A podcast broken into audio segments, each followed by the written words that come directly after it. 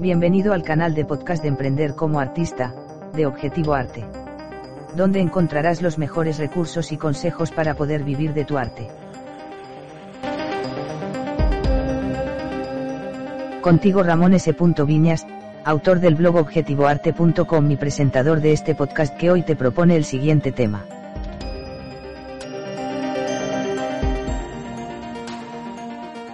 ¿Puedo facturar sin estar dado de alta como autónomo?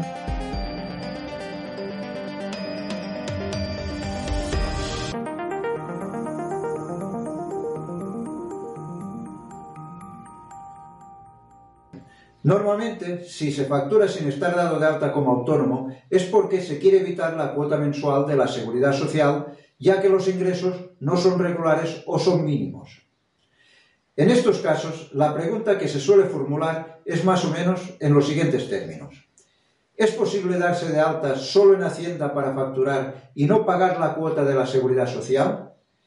En primer lugar, hay que tener en cuenta que la conveniencia de darse de alta como autónomo o no para facturar la determina la frecuencia de la actividad que desempeñes, o sea, lo que se llama habitualidad.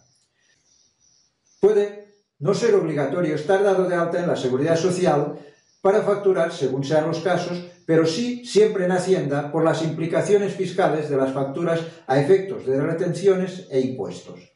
O sea, para pagar el IVA y el IRPF que corresponde a lo facturado.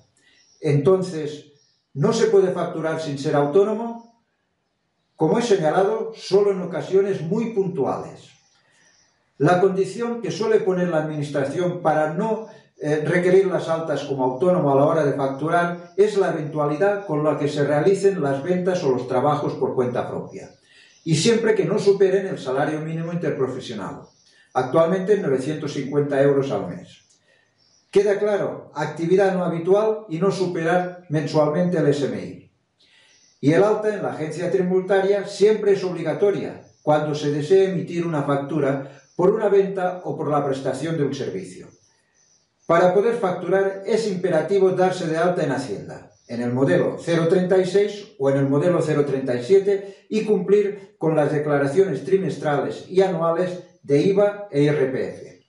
Una vez emitidas las facturas que necesites, debes darte de baja de Hacienda en el modelo 036 o 037 porque se entiende que no es un trabajo habitual y que los ingresos no superan el salario mínimo interprofesional.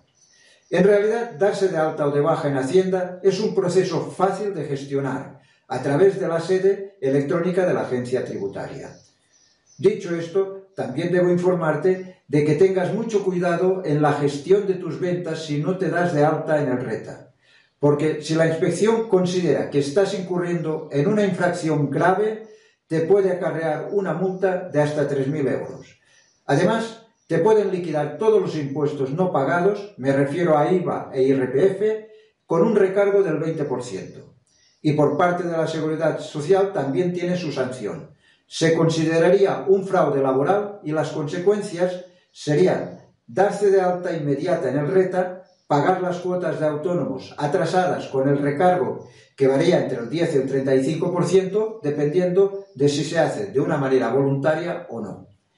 Y mi consejo es que por poco que puedas pagar tu cuota de autónomo, te des de alta. Ten en cuenta que actualmente si eres nuevo autónomo, te puedes acoger a la tarifa plana cuya cuota inicial está en 60 euros al mes. Soy consciente que es un cargo cada mes que a veces se hace muy cuesta arriba cuando los ingresos no son bullantes, pero quedarías más tranquilo fiscalmente hablando y te evitarías algún que otro quebradero de cabeza. Piénsatelo detenidamente y actúa como creas más conveniente. Y hasta aquí nuestro encuentro en el día de hoy. Muchas gracias por compartir, por darle me gusta o dejar algún comentario. Nos escuchamos en el próximo episodio.